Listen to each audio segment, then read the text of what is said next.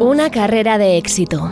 El trabajo que siempre has querido. Elogios, ascensos. Muchas veces llegan situaciones en nuestra vida que creemos que no merecemos. Pensamos que algún día alguien descubrirá que no somos tan capaces como el mundo cree. Es la sensación de no estar nunca a la altura, de estar engañando al resto con nuestras capacidades.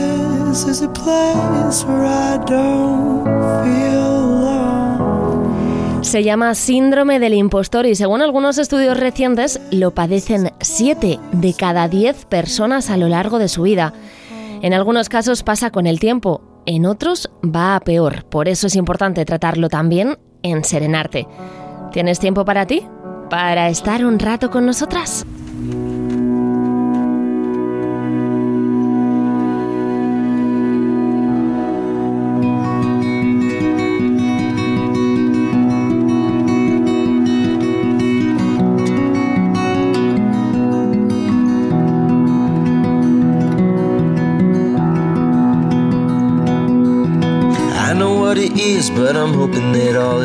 María José Santiago, ¿qué tal? ¿Cómo estás?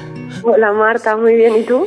Bueno, he intentado describir el síndrome del impostor, eh, al menos lo que se siente cuando lo sientes, pero me gustaría saber tu visión profesional acerca de este asunto.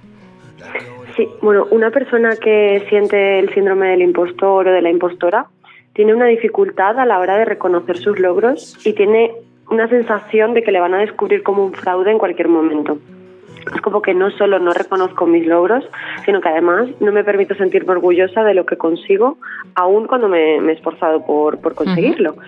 Y que además en cualquier momento puede llegar alguien que lo, que lo pueda hacer mejor que yo. Yo creo que es importante también remarcar que el síndrome del impostor o de la impostora no es un trastorno, sino que se refiere pues, a una serie de síntomas, de emociones, sentimientos, ¿Y qué señales presenta este síndrome del impostor? ¿Cómo podemos identificarlo? Pues bueno, hay varias señales, ¿no? Por ejemplo, ese miedo a ser descubierta como, pues como un fraude o como una persona no capaz, dudas sobre mí misma o incluso culpa por estar donde estoy, pensamientos negativos sobre mí misma, sobre lo que hago, sobre lo que pienso, ¿no? Procrastinar las actividades que tengo pendientes rumiar también esos errores anteriores que he cometido y además sentir bastante culpa por ellos. Sobre prepararme para todo, yo creo que esto es muy importante, ¿no? Esa sobre preparación del tema que tengo que trabajar o de la actividad que tengo que realizar y luego pues eh, las otras cosas derivadas como puede ser la ansiedad, esa autoexigencia y perfeccionismo. Yo creo que, bueno, has dicho una palabra, procrastinación, que podemos tratar eh, también en, un capítulo aparte, ¿no? Sí, porque esto también da para, da para otro. Sí, sí, bueno. Eh, ¿El síndrome del impostor, María José, tiene alguna relación con la autoestima? Sí, de hecho es el inicio y la consecuencia de este síndrome, ¿no? Al final el cómo me veo a mí misma afecta a mi seguridad, afecta a la forma con la que me relaciono conmigo misma, con mi entorno y con mis emociones. Y además, em, en el primer capítulo hablábamos del autoconocimiento, ¿no? Como eh, esa base a la hora de construir una autoestima sana también tiene relación con este síndrome. ¿Existen otras causas? Eh, ¿Podemos tener síndrome del impostor y a su vez una autoestima bien cuidada? Sí, de hecho, bueno, también guarda relación con, con, las personas que tienen un locus de control externo. Esto quiere decir que las personas que tienen un locus de control externo eh, son personas que piensan que sus logros son debidos al azar o a la suerte y creen que las situaciones no se pueden cambiar por sí mismos, ¿no? Es decir, que muchas cosas de las que nos pasan no tienen que ver con mi valía interna, sino con algo externo, pues como en este caso podría ser la suerte, ¿no? Eso sí que entiendo que le pasa a muchísima gente, ¿no? Sí, hay, hay, hay, bueno, hay no sé cuántas, ¿no? No, podría decir un número, pero sí que pueden haber eh, momentos también de mi vida en los que el locus de control externo eh, esté presente o luego, eh, según un trabajo que, que realice personal, pueda cambiar a un locus de control interno, ¿no? Y yo creo que también las personas perfeccionistas, autoexigentes, también tienden a, a, bueno, que sea más fácil que se desarrolle y se mantenga este síndrome. De esas sí que hay un montón, ¿no, María José? De perfeccionistas y autoexigentes. Sí, no, bueno, y de hecho, en un estudio realizado por Sakulku y James Alexander hace unos años, em, estimaron que un 70% de la población experimentará el, síndrome de la impostora alguna vez en su vida, ¿no? Como has dicho al principio, que 7 de cada 10 personas, ¿no? Y además se ha observado que este síndrome concretamente suele estar más presente en mujeres con éxito profesional. Eso fue eh, parte de lo que encontraron en este estudio, aunque ahora sí que sabemos que cualquier persona puede, puede ser capaz de, de experimentarlo. Y María José, esto nos puede, por lo que nos dices, veo que nos puede afectar en la vida laboral, ¿no? Y claro, justamente eh, es desde el ámbito donde más se puede observar que, puede pasar este síndrome, aunque también podemos observarlo en el ámbito educativo, por ejemplo. Las dos autoras que descubrieron el, el síndrome, bueno, que describieron el síndrome por primera vez, que son Pauline Clance y Susan Ann, pensaban en un inicio que se daba solo en mujeres con éxito laboral, pero por motivos como la falta de referentes femeninos con los que se contaba en esa época o las expectativas que se tenían sobre las mujeres también.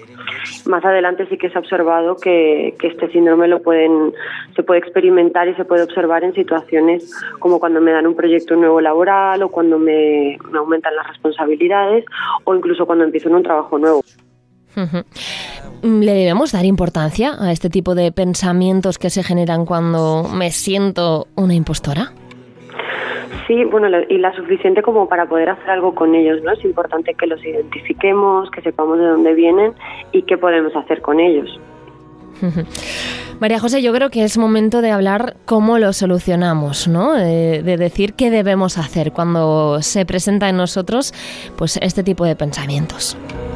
Vale, aquí pillamos la libretita del podcast y Y bueno, lo primero yo diría que hacer un listado de todas esas cosas en las que soy buena, ¿no? El apuntarme como mínimo tres cosas que hago bien. Esto nos permitirá establecer esa base de reconocimiento a lo que hago bien, que yo lo pueda ver y que pueda apreciar lo que lo que, lo que, lo que me pasa es por mí, por mi valía y por mis capacidades trabajar ese locus de control interno, ¿no? En relación a lo de antes y que comentábamos del locus de control externo. Entonces, eh, eso también se relaciona al ejercicio anterior y es hacer, hacernos responsables de nuestros propios éxitos.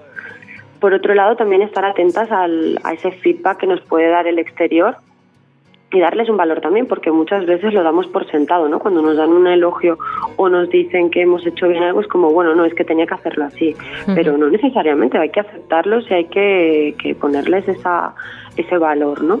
Y hay que creérselos también, porque a veces eh, un elogio es como, bueno, me lo está diciendo para quedar bien o por compromiso, y no, hay veces que la gente, yo creo que es más fácil no decir nada si lo, si lo estuvieses haciendo mal que decirte una mentira.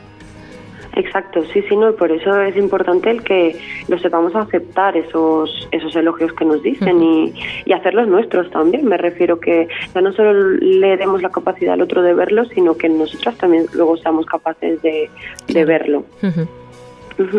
Y yo creo que así, por último, ya el, obligatoriamente celebrar esos logros, ¿no? Darte esa autorrecompensa que no tiene por qué necesariamente ser algo material, puede ser algo simbólico, pero sí que dé luz a eso que hemos hecho bien y que, y que nos dé un reconocimiento y nos dé esa sensación de bienestar y de disfrute ante las cosas que hacemos bien. Y de seguridad en nosotros mismos. María José, mm, creo que es un, capítulo muy importante porque ya hemos visto que lo sufren siete de cada diez personas que casi todo el mundo en algún momento de nuestra vida vamos a, a tener este síndrome del impostor. Así que muchísimas gracias.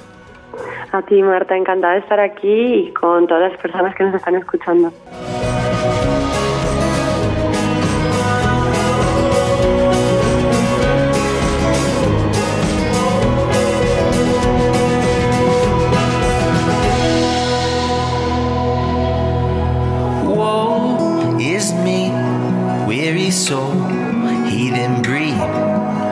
Your love in my heart feels like the ocean breeze.